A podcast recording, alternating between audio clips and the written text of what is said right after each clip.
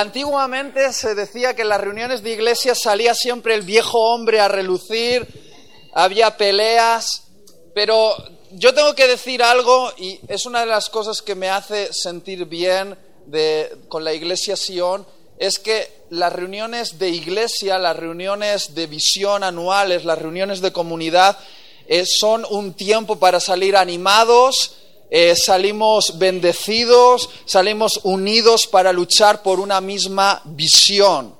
Y creo que debemos seguir manteniendo esto. Dice la escritura de que todos estaban unánimes juntos. La verdad es que es fácil estar juntos, pero no siempre es fácil estar unánimes. Y, y la clave está en estar unánimes juntos. La mayoría de gente les es sencillo estar juntos, pero les requiere un mayor esfuerzo estar unánimes. Y yo pienso que la unanimidad no se logra eh, únicamente en la discusión de filosofías, porque al final uno puede tener una forma de entender las cosas, otro tiene otra manera de entender las cosas, sino que la unanimidad se encuentra en escuchar la voz de Dios para este tiempo y alinearnos con esa voz nos guste o no nos guste, tenemos un punto de encuentro en la voz de Dios. Ahí es la única manera de estar juntos, pero también unánimes.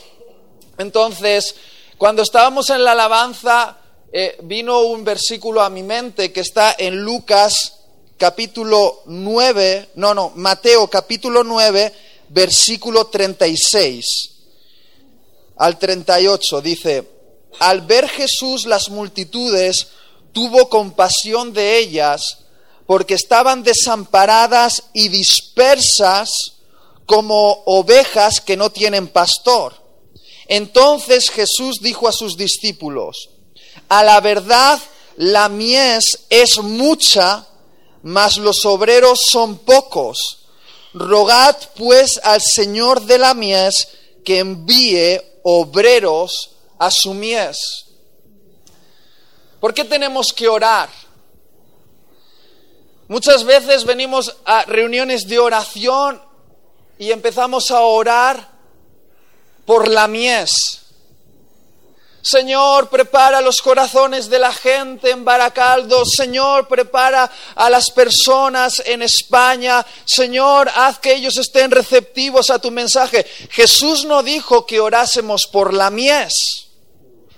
La mies ya está lista, la mies ya está blanca, lista para la siega. Dios dijo, el problema no es la mies, el problema es la carencia de obreros para tomar la mies.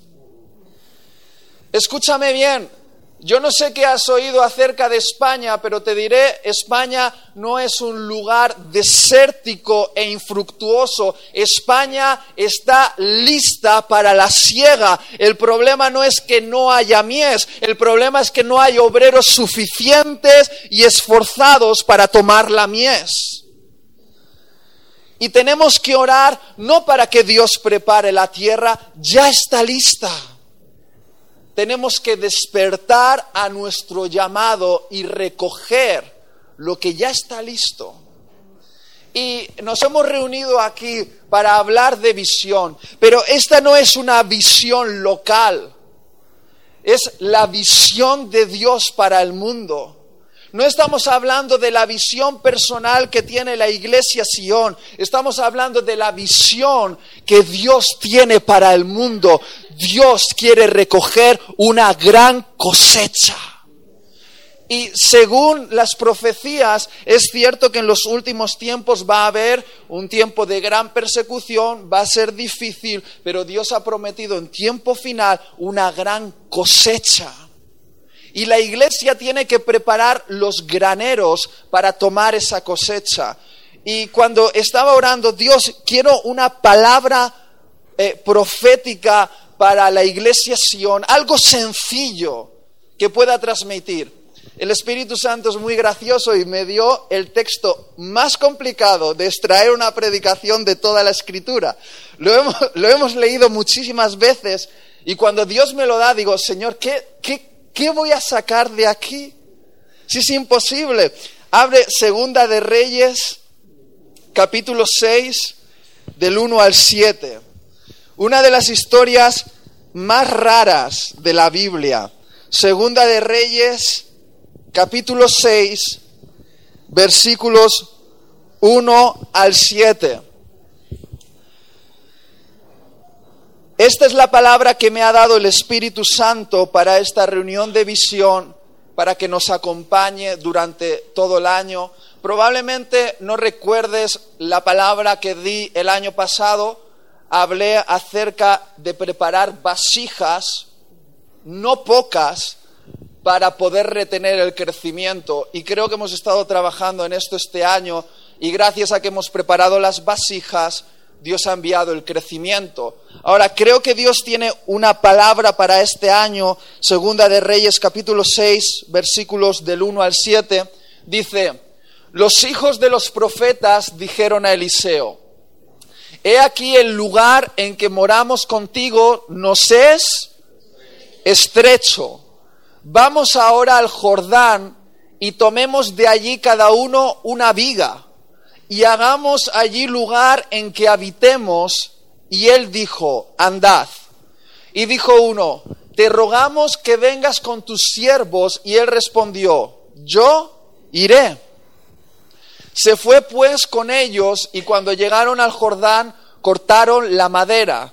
Y aconteció que mientras uno derribaba un árbol, se le cayó el hacha en el agua y gritó diciendo, Ah, Señor mío, era prestada.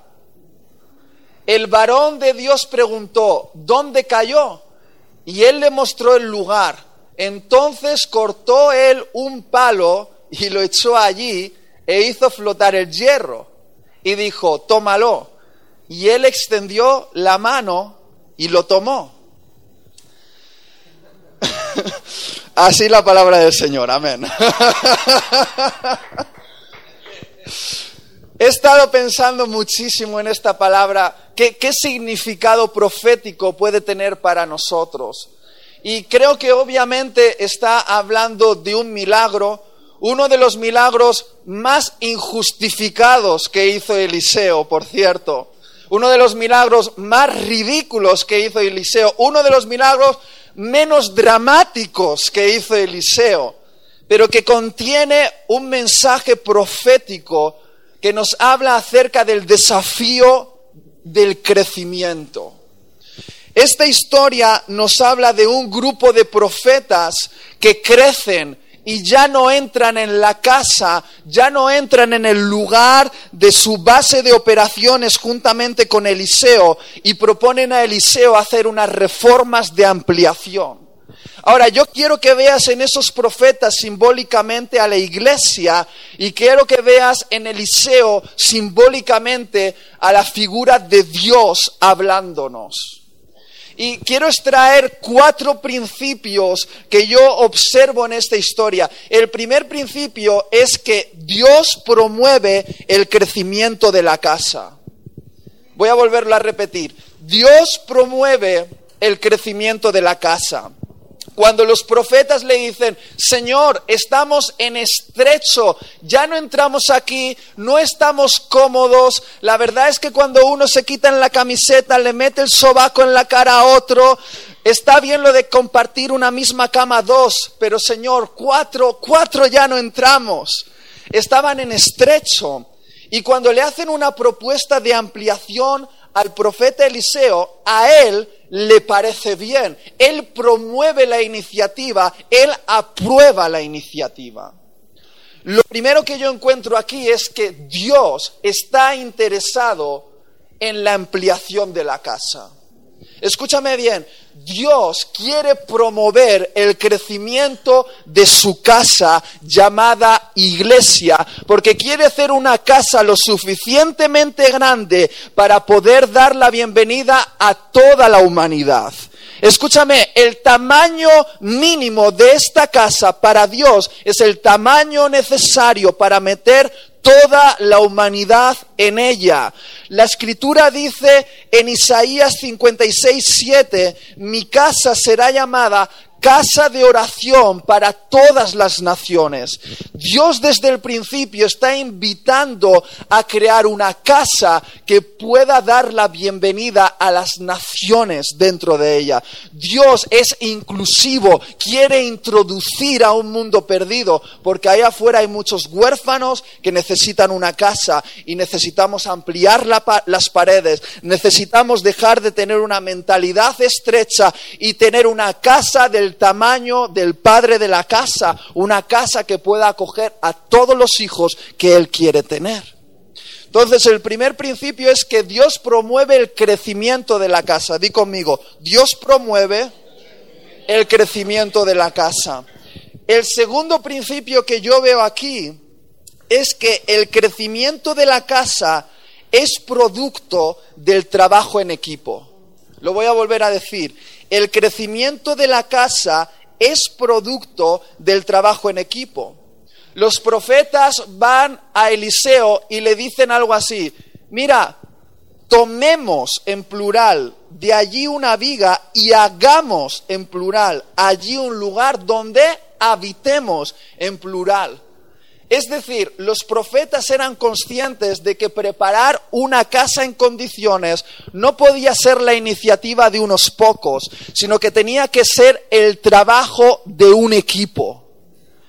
Es más, cada uno se propone tomar una viga. Ahora, yo me imagino que dependiendo el tamaño muscular de cada profeta, uno podría tomar una viga mayor y otro una viga menor. Probablemente Marcos podría tomar una viga del tamaño de un elefante y yo podría tomar un palillo, ¿verdad? Entonces, según la capacidad de cada uno, podrían tomar una viga, pero sería el trabajo en equipo lo que formaría después la casa donde iban a habitar.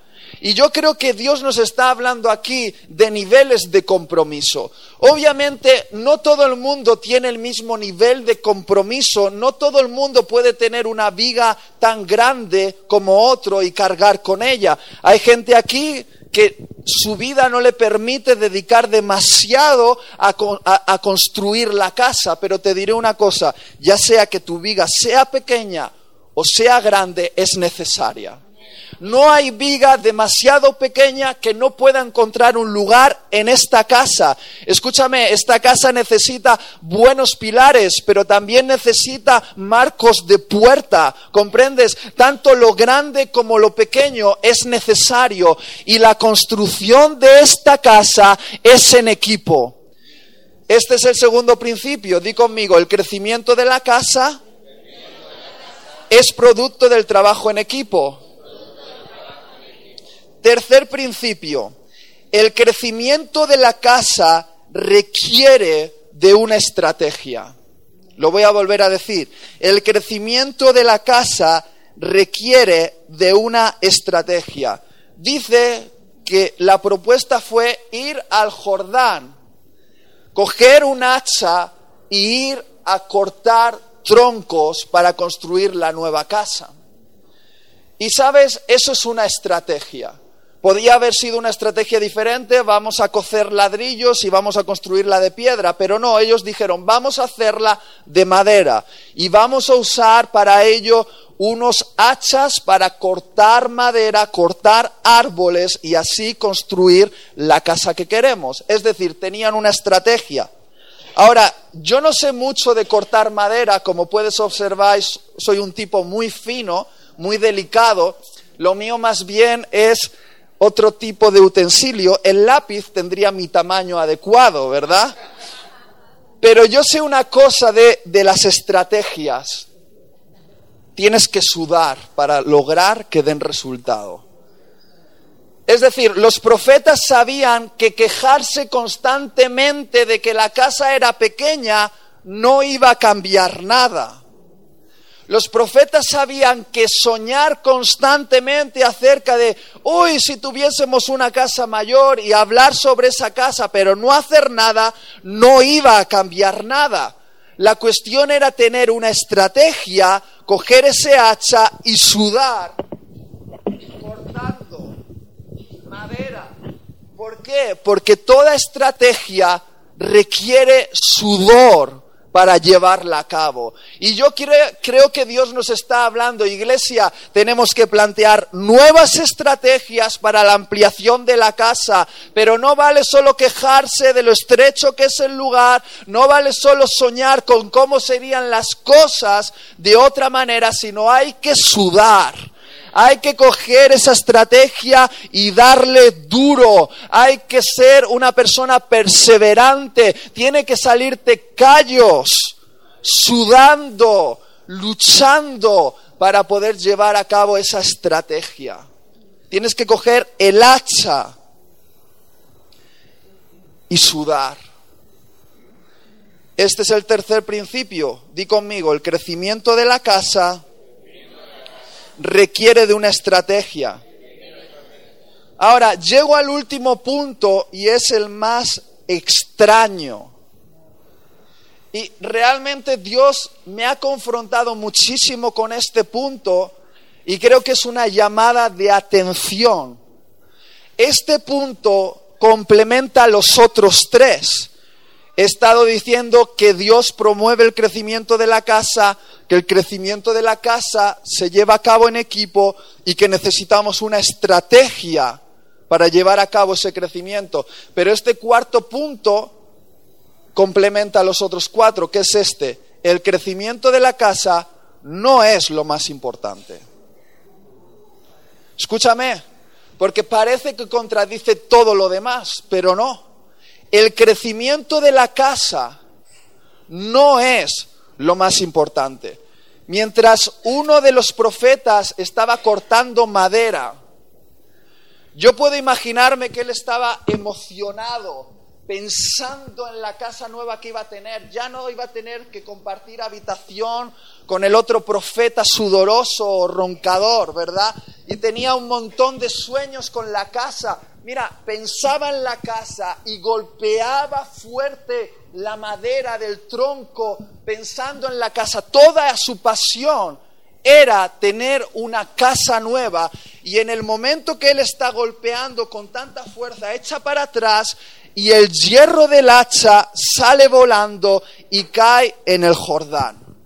Entonces toda la capacidad productiva de este hombre pasa de algo extremo a cero total.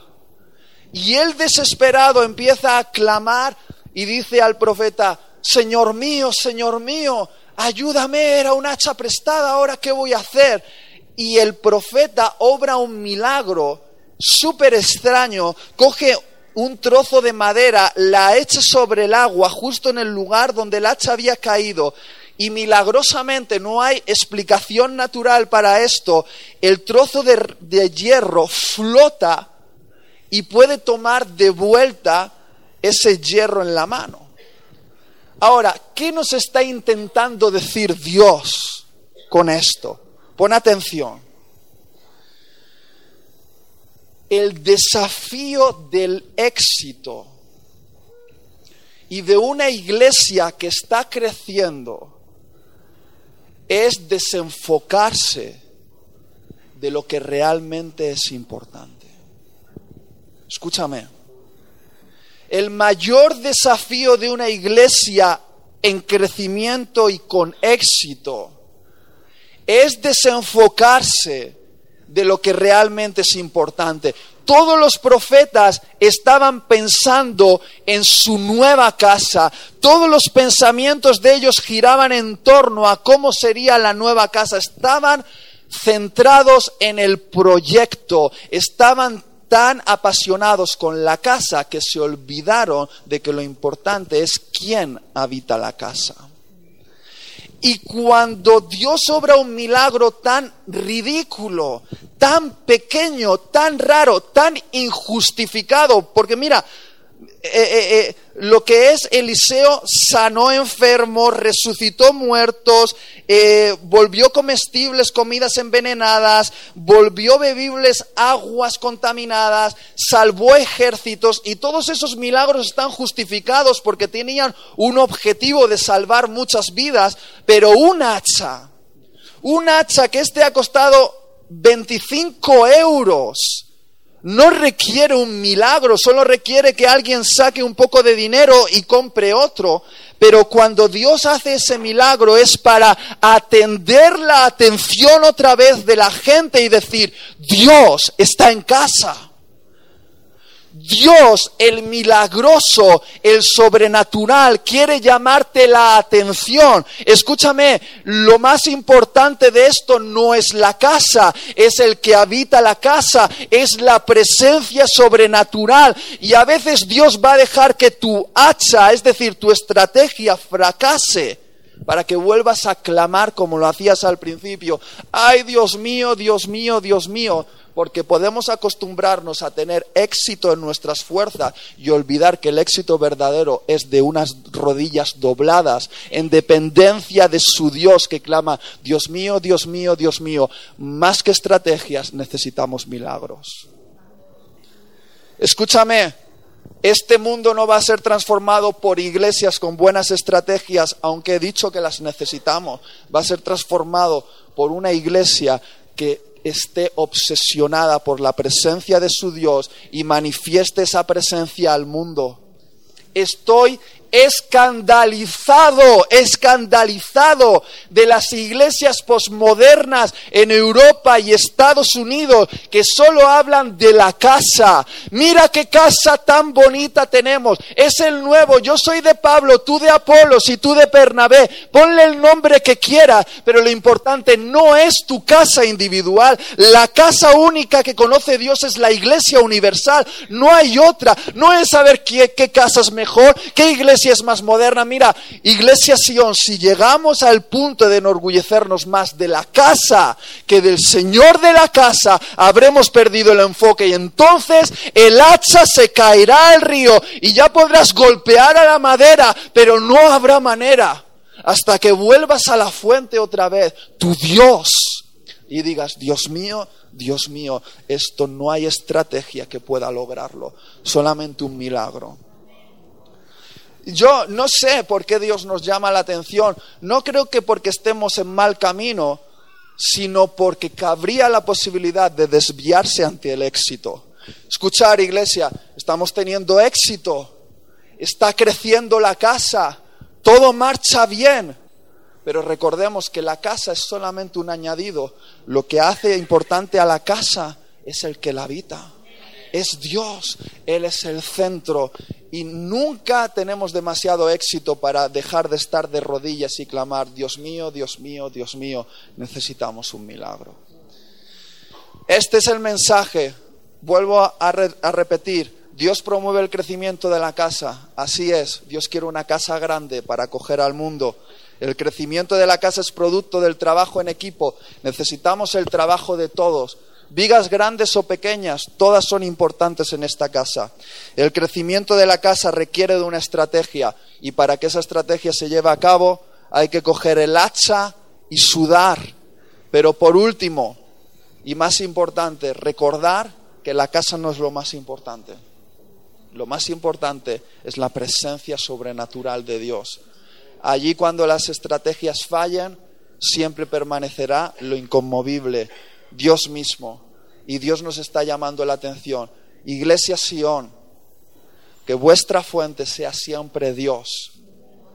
Porque aunque estas cuatro paredes cayesen, aunque la economía en España ya no nos permitiese ser guays, aunque esta casa tuviese goteras, aunque no tuviésemos buenos instrumentos, como en China, en la India, en África, no deja de ser casa de Dios si el que habita en ella es Dios.